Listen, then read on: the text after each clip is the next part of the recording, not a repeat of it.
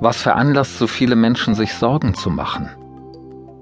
Ist es unser Zeitalter des rasenden Wandels mit seiner überflutenden Reizkulisse?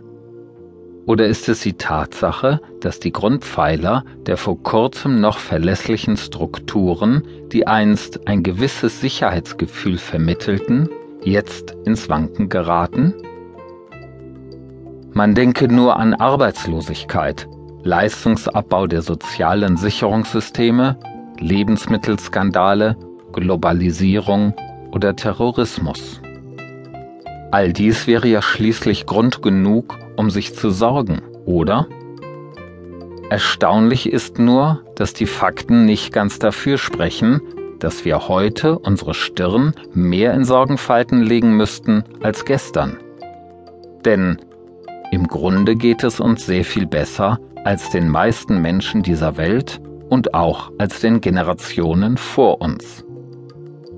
Wenn man nur daran denkt, dass wir seit über 60 Jahren keinen Krieg mehr in unserem Land hatten, dass Menschen auch ohne Arbeit nicht verhungern. Wir haben ein Dach über dem Kopf, frisches Wasser, warme Kleidung, gesundheitliche Versorgung und vieles mehr. Und trotzdem machen wir uns mehr Sorgen denn je. Der wahre Grund für die Sorgenmacherei liegt in unserem Streben nach absoluter Sicherheit.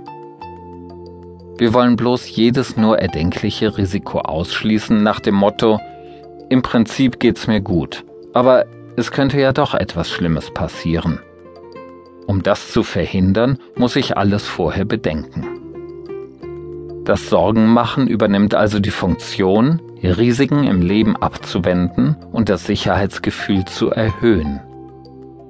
Doch das Leben ist leider nicht immer ohne Risiken das ist seine Natur. Verhindern oder verändern Sorgen wirklich irgendetwas? Nein, sie verhindern und verändern überhaupt nichts. Im Gegenteil, Sorgen nehmen uns die Freude am Augenblick und verschwenden unsere kostbare Energie. Sorgen münden in passivem Grübeln, ein sich ständig wiederholendes Gedankenkarussell. Wir quälen und tyrannisieren uns selbst, geraten in Anspannung und Unruhe.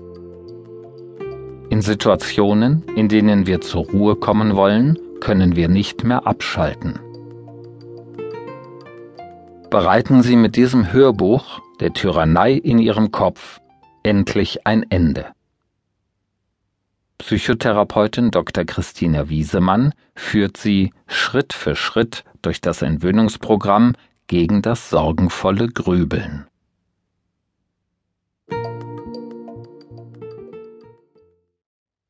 Die Gedankenstopptechnik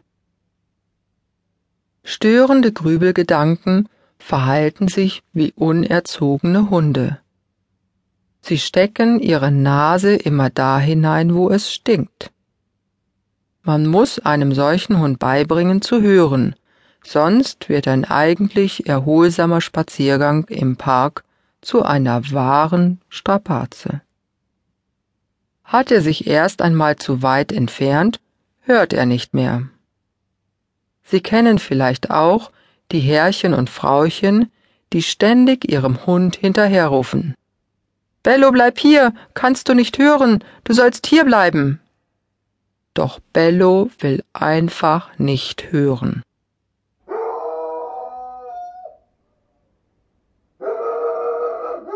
Das liegt aber nicht an dem Hund, sondern an den schlechten Erziehungsmethoden. Genauso wie der Hundebesitzer den Einfluss auf seinen Hund verloren hat, haben sie den Einfluss auf ihre Gedanken verloren. Die Erziehung ihrer Gedanken ist fehlgeschlagen und nun machen sie, was sie wollen. Nur nicht das, was sie wollen. Was aber kann ein Hundebesitzer tun, wenn er mit seinem Hund wieder erholsame Spaziergänge unternehmen möchte. Er muss ihn erziehen. Dabei muss mit Geduld und aller Konsequenz vorgegangen werden. Gibt man auch nur ab und zu nach, verschlimmert sich das Problem nur noch weiter. Der Hund muss lernen, auf sein Herrchen oder Frauchen zu hören. Wenn man beim Spaziergang möchte, dass der Hund ein falsches Verhalten sofort stoppt, ruft man energisch aus. Man nimmt ihn an die kurze Leine, damit die Maßnahmen und Befehle auch ankommen. Machen Sie es mit Ihren störenden Gedanken genauso wie mit einem unerzogenen Hund. Nehmen Sie Ihre Gedanken an die kurze Leine.